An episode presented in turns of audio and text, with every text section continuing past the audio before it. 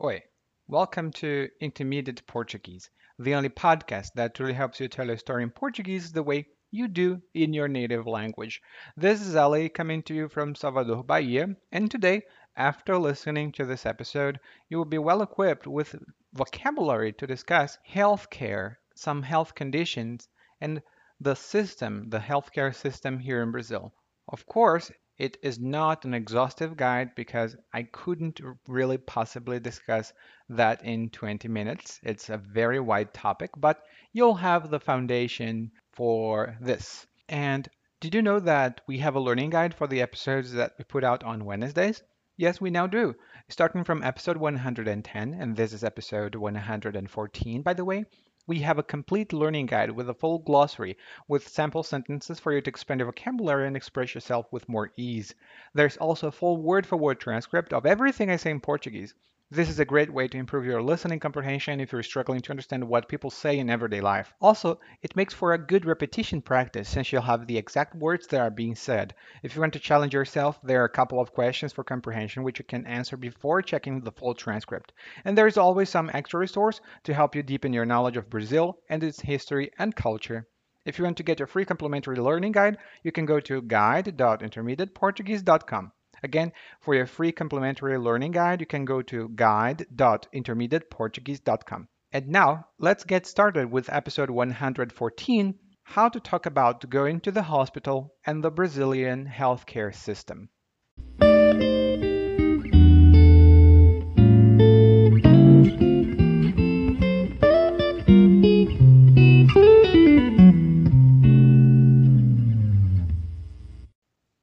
Já tem quase três dias que eu não prego o olho.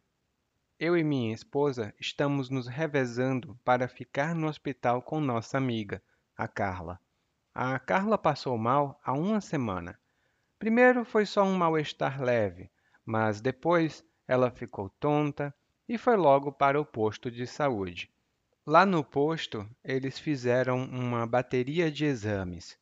Não detectaram nada no momento e mandaram ela para casa. Dois dias depois, o quadro dela piorou e teve que correr para o pronto atendimento. Ela chamou o SAMU, mas a ambulância demorou e minha esposa e eu levamos ela até o hospital. Lá, ela já foi internada e de lá então não saiu mais. Os médicos perguntaram se a gente era família dela. Respondemos que não, que ela morava sozinha na cidade e que éramos bons amigos.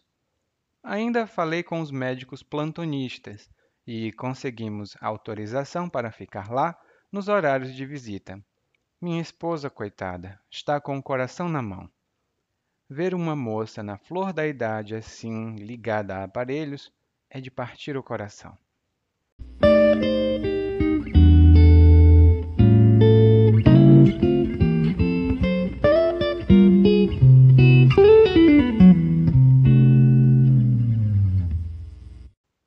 Hoje, o narrador tem uma história não muito feliz para contar para a gente. Infelizmente, essa história está ficando cada vez mais comum hoje em dia no Brasil por causa da situação com a pandemia. Mas o que aconteceu no episódio de hoje não tem relação com a pandemia. Pelo menos esperamos que não. O narrador já começa dizendo que tem quase três dias que ele não prega o olho. E pregar o olho é uma expressão informal que significa dormir. Quando você prega os olhos, você fecha os olhos bem fechados e não abre mais, pelo menos não enquanto você está dormindo. Por exemplo, eu posso dizer: "Ai, eu vou ali, preciso pregar os olhos porque já trabalhei demais." Preciso pregar os olhos porque já trabalhei demais. E isso significa que eu preciso dormir um pouco pelo menos, porque eu já trabalhei muito. E pregar tem outros sentidos que são explorados no guia, no, na transcrição que você pode conseguir no nosso site. O narrador continua dizendo que ele não prega o olho porque ele e a esposa dele estão no hospital com a amiga Carla. Mas eles não estão no hospital ao mesmo tempo. Provavelmente eles têm empregos e precisam trabalhar, então, o que eles estão fazendo é, eles estão se revezando. E quando você se reveza com alguém, ou quando você reveza com alguém, significa que você toma turnos, você se substitui, ou você substitui essa pessoa, e essa pessoa substitui você alternadamente. Se você tem um filho pequeno, ou se antigamente você tinha um filhinho ou uma filhinha, ou quando você era criança, talvez, você conhece essa situação, porque os pais, eles se revezam no cuidado dos filhos. Uma hora o pai cuida, outra hora a mãe cuida. Quando o pai está cuidando, a mãe descansa, e quando a mãe está cuidando, o pai descansa. Não é sempre assim. Aqui no Brasil, especialmente, os pais, os homens, normalmente não se revezam com as mulheres, mas essa situação está mudando. Então, a gente pode dizer o pai e a mãe se revezam no cuidado com os filhos. O pai e a mãe se revezam no cuidado com os filhos. A gente pode falar dessa maneira. Bom, e o narrador e a esposa dele estão se revezando para ficar no hospital. Então, um dia ou uma hora o homem está, outra hora a mulher está. E o que aconteceu? Uma semana atrás, a Carla passou mal. E quando a gente diz passar mal em português, significa que você teve uma situação ruim, é, talvez fisicamente você não se sentiu bem e você provavelmente não conseguiu andar ou não conseguiu fazer alguma coisa porque estava muito desconfortável. Eu posso dizer que alguém passa mal, que significa que alguém teve um mal-estar. Às vezes aqui no Brasil, a gente também diz que quando alguém desmaia, isto é, quando alguém ah, pum, perde os sentidos, ela desmaia, perde os sentidos, a gente diz que ela passou mal. Hum? Isso também pode ser passar mal. E ela passou mal um mês, uma semana antes.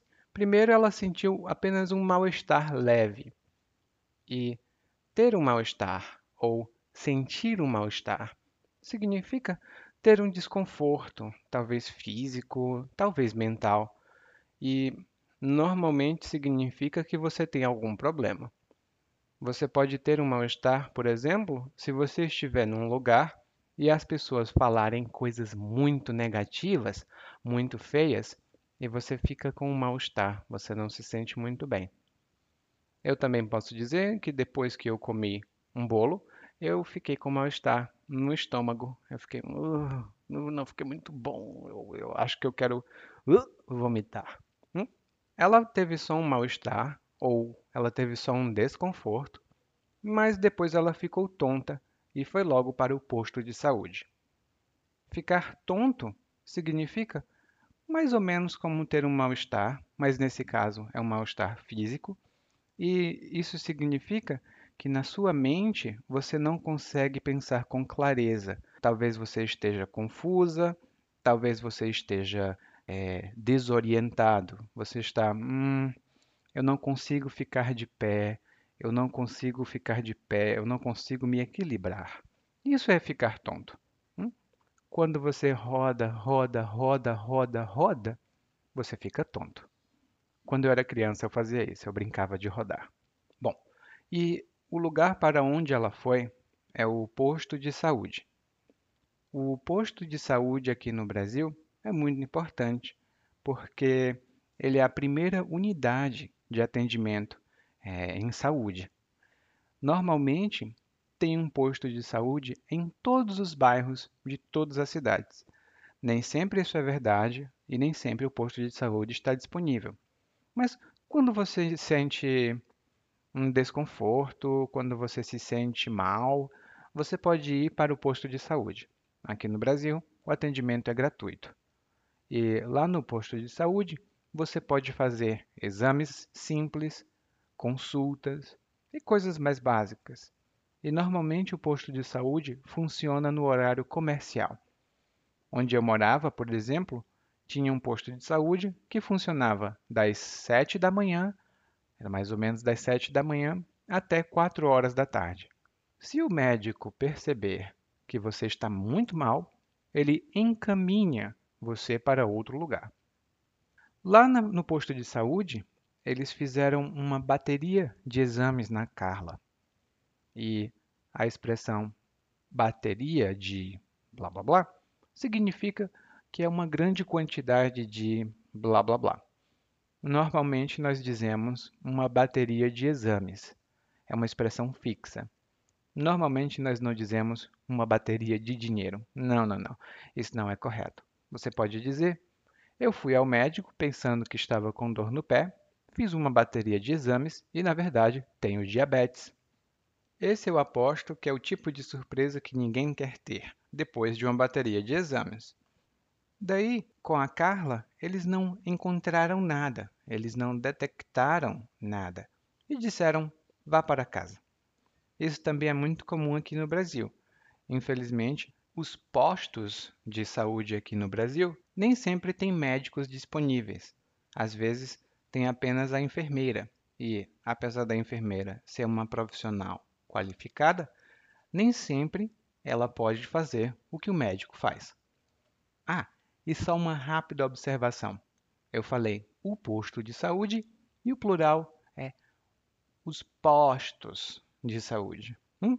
É um O aberto, pó, postos de saúde. Daí não encontraram nenhum problema na Carla e disseram vá para casa. E dois dias depois, o quadro dela piorou e ela teve de correr para o pronto atendimento. O quadro dela piorou e ela teve que correr para o pronto atendimento. E quando a gente fala o quadro, quando a gente se refere à saúde, né, a gente fala o quadro de saúde de alguém. E significa a condição, como é que essa pessoa está. Você pode dizer, o quadro de saúde do paciente é estável, ou ele está num quadro estável. Às vezes a gente fala assim também.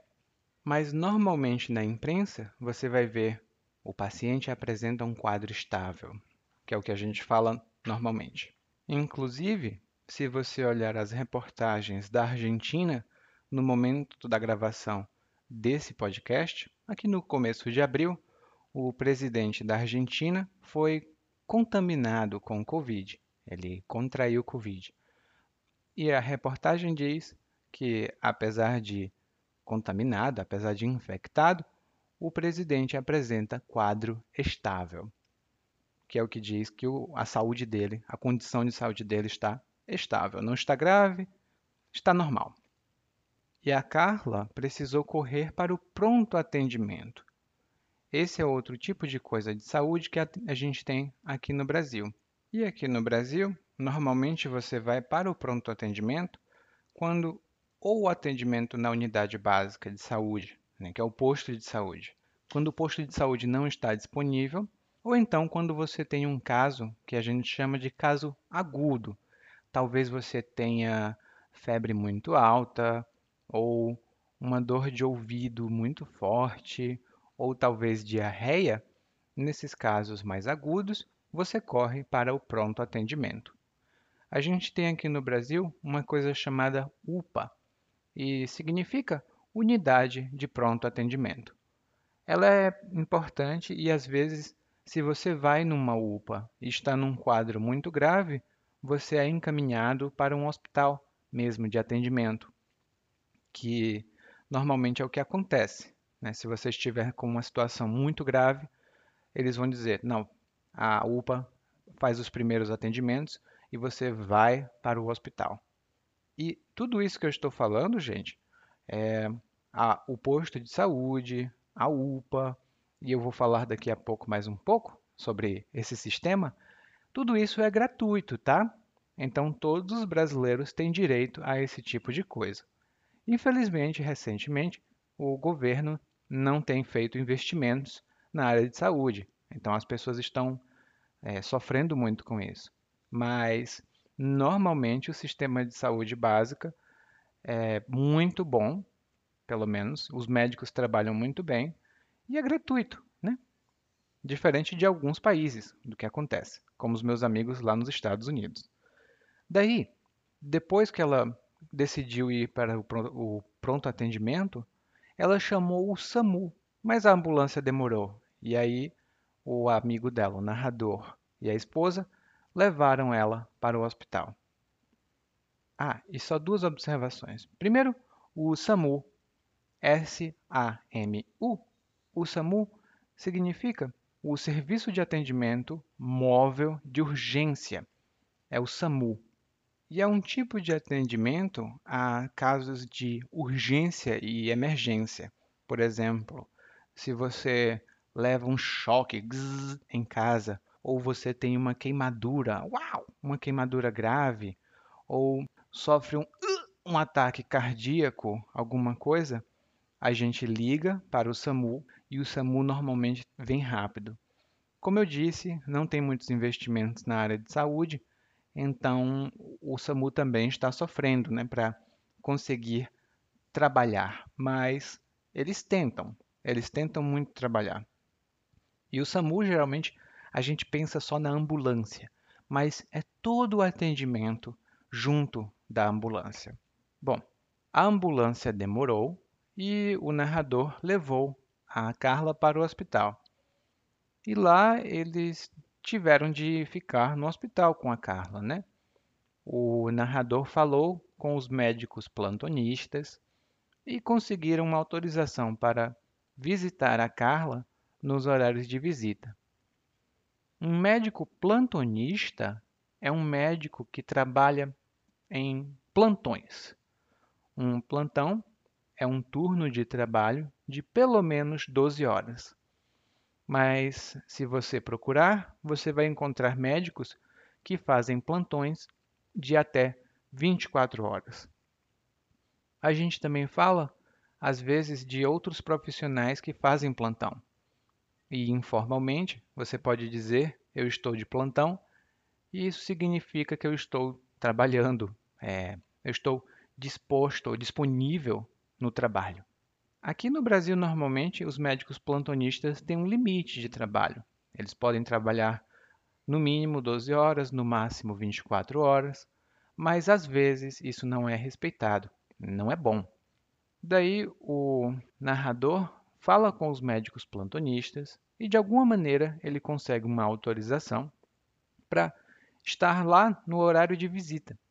E o horário de visita é o horário reservado para visitas. Normalmente os hospitais organizam isso, esse horário de visita, para não causar confusão e também para ter organização. Um hospital precisa muito de organização. O narrador e a esposa dele ficam se revezando, mas a esposa do narrador está com o coração na mão. E quando você está com o coração na mão, significa que você está muito preocupado você está aflito. Você, nossa, eu não acredito que isso está acontecendo. E por que, que a esposa está com o coração na mão? Porque ver uma moça na flor da idade ligada a aparelhos é de partir o coração. Estar na flor da idade significa ser jovem. Mesmo que você não tenha, tipo, 20 anos, se você tiver 50 anos, mas tem muita saúde. Às vezes a gente diz, hum, está na flor da idade. É, uma, é um conceito flexível. Às vezes a gente diz, fulano está na flor da idade, fulano tem 20 anos, ou fulano está na flor da idade e fulano tem 50 anos. Hum? E ele diz que é uma moça na flor da idade ligada a aparelhos. E esses aparelhos são aparelhos de suporte à vida ou aparelhos de suporte de vida. Eu já vi os dois, mas para mim mais natural é aparelho de suporte à vida. E isso, esse tipo de aparelho são aparelhos que ajudam um paciente a se manter vivo. São respiradores e outros equipamentos médicos necessários para um paciente continuar vivo. E como o narrador bem diz, esse tipo de situação é de partir o coração. Isso significa que é uma situação que parte o nosso coração. É uma situação que faz com que fiquemos muito, muito tristes. E, como eu disse, a situação hoje não era muito feliz, mas é o que acontece na vida. É bom estar preparado para poder falar sobre isso, né? E para você que está ouvindo esse podcast, para os nossos assinantes que têm o guia, você vai encontrar lá no guia expressões adicionais, um glossário completo e um texto sobre o sistema de saúde aqui no Brasil e vocabulário muito mais útil para você utilizar no dia a dia. Agora, vamos ouvir o monólogo mais uma vez, mas dessa vez na velocidade natural. Já tem quase três dias que eu não prego o olho. Eu e minha esposa estamos nos revezando para ficar no hospital com nossa amiga, Carla. A Carla passou mal há uma semana. Primeiro foi só um mal-estar leve, mas depois ela ficou tonta foi logo para o posto de saúde. Lá no posto eles fizeram uma bateria de exames. Não detectaram nada no momento e mandaram ela para casa. Dois dias depois, o quadro dela piorou e teve que correr para o pronto atendimento. Ela chamou o SAMU, mas a ambulância demorou e minha esposa e eu levamos ela até o hospital. Lá ela já foi internada e de lá então não saiu mais. Os médicos perguntaram se a gente era família dela. Respondemos que não, que ela morava sozinha na cidade, que éramos bons amigos. Ainda falei com os médicos plantonistas e conseguimos autorização para ficar lá nos horários de visita. Minha esposa, coitada, tá com o coração na mão. Ver uma moça na flor da idade assim, ligada a aparelhos, é de partir o coração. Oi. Se você ouviu esse podcast até aqui, significa que você pode entender português muito bem. E se você já quer melhorar o seu português, você pode ir para guide.intermediateportuguese.com guide.intermediateportuguese.com Lá você vai ver um guia de aprendizagem para acompanhar os podcasts de quarta-feira e também de domingo às vezes, e melhorar o seu português ainda mais rápido, para finalmente conseguir conversar com as pessoas e entender mais do que elas falam